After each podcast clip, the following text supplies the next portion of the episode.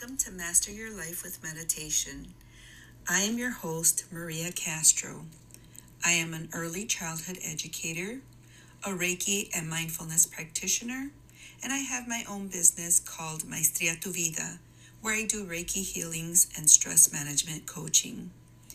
As an early childhood educator, I think that it's very important for parents to learn how to regulate their emotions so they could be more present with their children.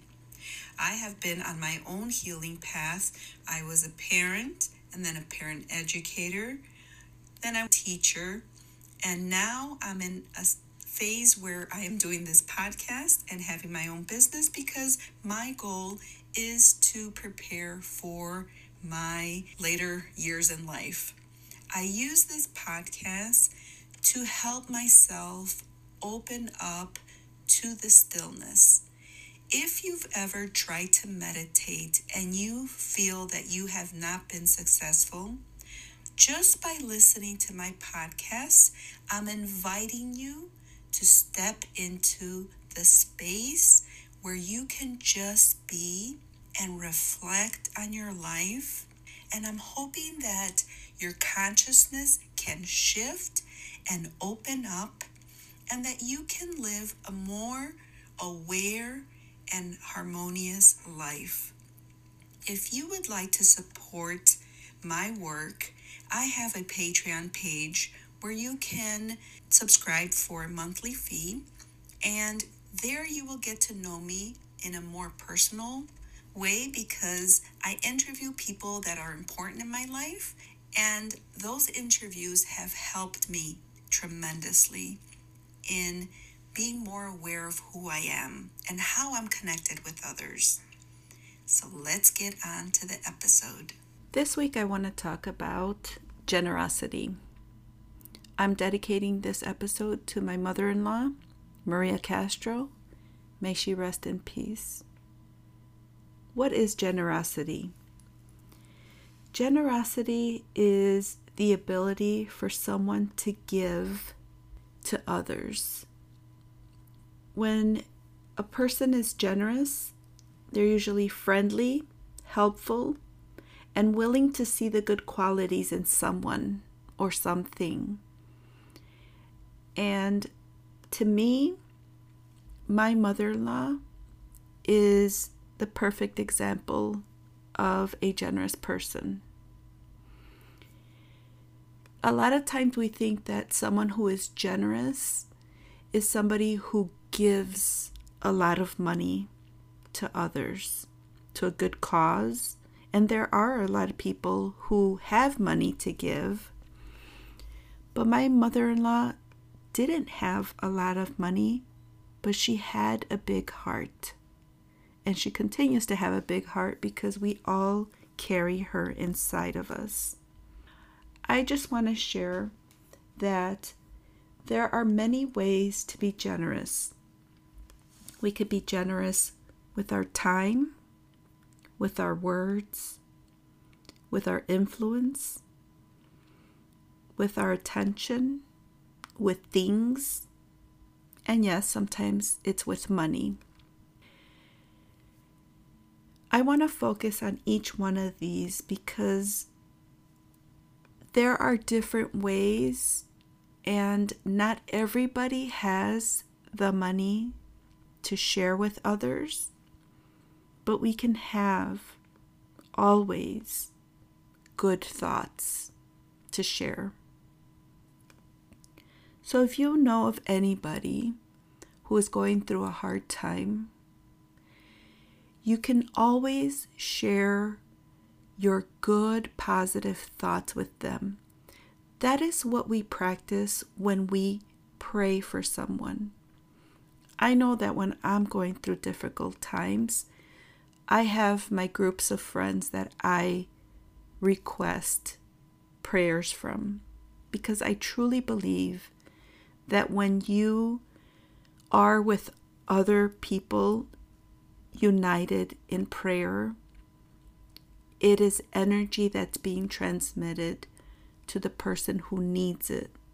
And it's not just the person who is ill, but it's also the family members caring for the person who is in pain.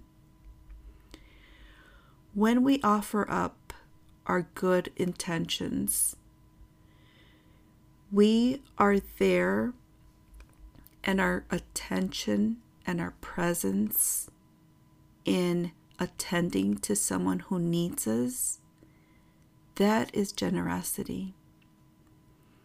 If you are in a position where you are able to take care of a loved one and you're doing it with good intentions, you are a generous person. When you tell somebody and you encourage them to do something, because a lot of times we have a lot of self doubt. So we need those angels to encourage us to keep moving forward, to keep persevering in whatever it is that we feel is difficult. So that is being generous with our words, with telling somebody that they can do it, that even though it's difficult, others have done it, and that you believe that they can also do it when you're generous with your time. We all have many things to do. If you have a job or not, there's always something to do. We can spend a lot of time just doing, but that will not satisfy our souls. We are here to be of service. We are here to shed our light when our lives go through difficult times, we need each other more than ever to shine that light so that the person's heavy hurt, pain can be eased and it can be shared. When you sit with somebody, and you don't have to say anything to them. All you have to do is be there. Give them your hand. Give them a hug. Tell them you love them. You can't take away their pain, but you can be there. So you're being generous with your time. when you have influence, sometimes people need that influence where nowadays you hear of big influencers in social media and you hope that the influence that they are demonstrating has some form of generosity and that it's not just self interest. Influencers have a big responsibility because people are observing them, people are listening to what they have to say. As a parent, as a grandparent, we are an influencer. So in order for us to be generous and to be kind with our family members, we need to reflect on what our intention is constantly. Is my intention to say this to the person that I love going to help? or am I going to hurt that person? And a good indicator of when you know that what you're going to say is going to be hurtful is by first reflecting on how you are feeling. Are those words coming out of anger and frustration or stress? Or are those words coming out of a moment where you're calm and you want to express something out of love? It's very different to say something out of love and to say something out of frustration. The tone is very important. Children will pick up on that tone and that intention before we do if we're not conscious. So when we are generous with our children, don't just give of your financial abilities, give of your attention, give of your affection, give them your wisdom, give them your experience. You're giving them who you are. The purpose of me sharing this topic on generosity is because when you have someone in your life who displays generosity, you can't help but recognize it, take it in, appreciate it, and want to continue that. My mother in law loved celebrating. She loved parties. She loved gatherings. She loved seeing her family together. So that's something that we have to carry on in her name and for our own good. Some of us are not very good in receiving generosity. When somebody praises you or thanks you for something, and your first reaction is, no, you don't have to, you know, give me that, or you don't have to say thank you. We're not really accepting those generous gifts. So reflect during this week and see are you open to generosity? Are you being generous to others? And if you can be generous to yourself, what are the things that you do to be generous? If you become aware that you're not generous with yourself, then begin some self care practices. For example, you can sit, try it just one time a day. Just say, I'm going to pick 3 o'clock. At 3 p.m., I'm going to sit for five minutes. And I'm just going to observe what's going on around me.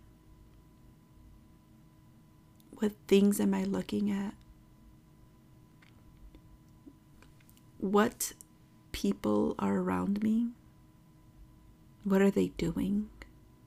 What do they mean to me? What is my body telling me? How am I feeling?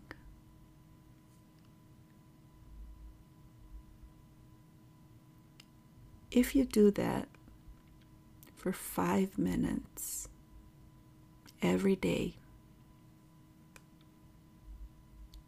it's like you're grounding yourself. You're planting your attention in what is in the moment. You're not thinking about your past, you're not thinking about your future. You're just observing the present moment.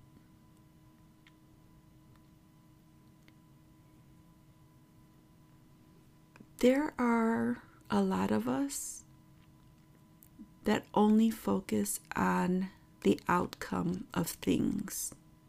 We think that when we have reached a certain goal or we have accomplished a task, or that our job is to do our work, but we don't take time to actually enjoy our work, then it always seems that we're in a rush. It always seems that there's never enough time. And it's really incredible to begin to work with time. Begin to stretch time. And you will realize that the more you sit with yourself, time seems to change. Because you begin to appreciate looking at the sunrise, looking at that tree, looking at your grandkids play, or you take in that hug that you so needed. It's in those moments where you're present that you can really experience the gifts of generosity.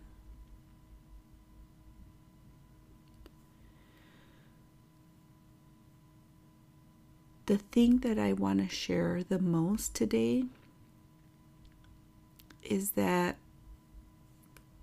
no matter what we are going through, there's always an opportunity for us to observe the people around us and with no judgment recognize the different stages of grief that we will be experiencing in the next couple of months. And to really accept that we're all at a different level and there is no level that's better than any other because we're all walking our own path and the important thing is to encourage each other, not push, not want to pull someone out of their grief, just to be with them, to visit somebody who may need your presence, to share a story, an insight an experience. Because at the end of our life, that's all we leave behind are moments in time that people remember. And there's a woman who wrote a book called Angels in the OR, Tricia Barker her whole message after her near death experience was that love is all that matters.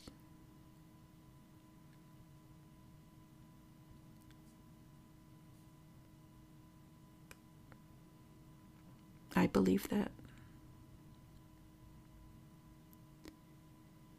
The thing is, how can we be more generous with our kindness, with our love?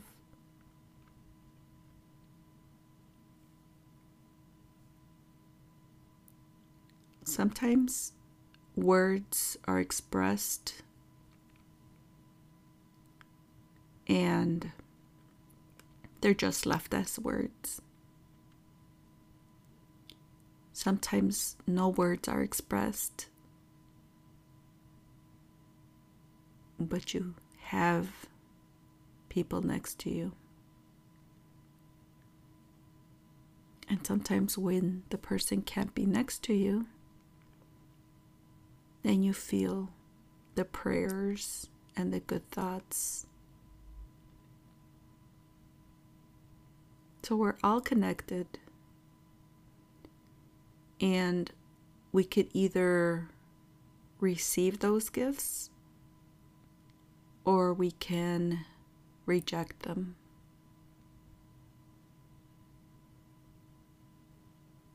I think that the more we're able to open our heart and really receive, even though there is pain, we can feel more united as a whole.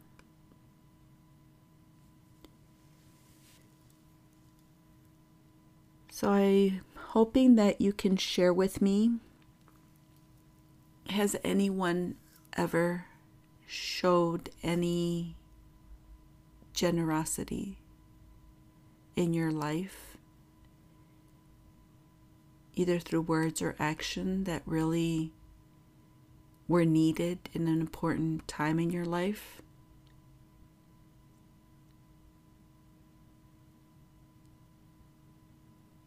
And how do you think you have been generous to others?